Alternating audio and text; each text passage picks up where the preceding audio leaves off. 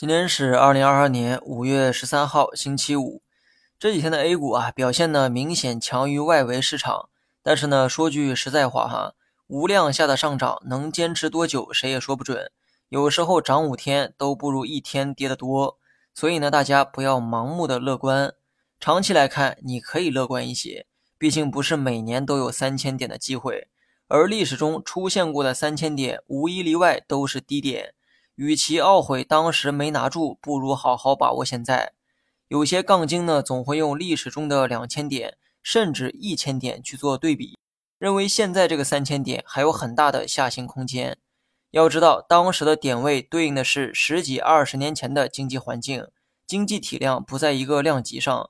如今跌再多，也很难跌到历史最低值。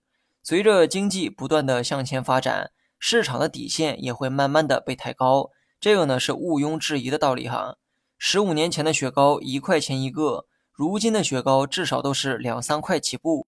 你不能说今天的雪糕贵的离谱，毕竟十五年来你的工资水平也提高了很多。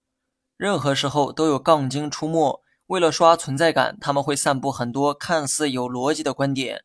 不过呢，也正因为杠精是他们的本职工作，所以在分析层面往往会漏洞百出。大盘呢还会不会跌破三千点？我也预测不出来。之前呢已经跌破过一次哈，我认为再跌破一次也不是什么新鲜事儿。但唯独一个观点，我始终在坚持：现在的位置已经是相对低位，如果还有更低点，那只能说价值会更加凸显。在这个位置做长线，你只会输时间，很难输钱。当然，我说的是长线哈，短线的话尽量挑右侧交易。今年呢是左侧行情，所以今年做短线的人呢，大多数都会亏钱。相信这个道理啊，很多人呢已经感受过了。今天地产板块迎来爆发，很多个股又掀起了涨停潮。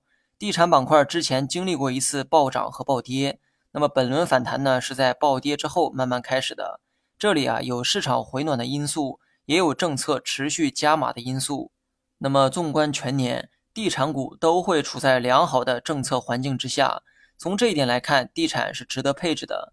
但是切记不要忽略我之前的忠告，地产的政策面非常友好，这也给了资金炒作的机会，所以全年的波动一定很剧烈，很多小票会出现脱离基本面的涨跌幅。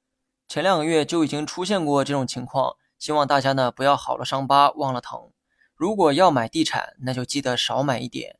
另外，挑前五大市值的地产龙头，尽量避免资金炒作的那些小票。虽然涨起来很刺激，但跌起来更刺激。那么最后说一下大盘，说来呢也巧哈，收盘刚好突破了三零八二点的压制，加上明后天休市两天，突破的这个延续性比较难判断。如果明天是交易日，那么在连贯的情绪下，大盘是有可能继续上攻的。这个时候，我们常用的五日线就成了最靠谱的参考指标。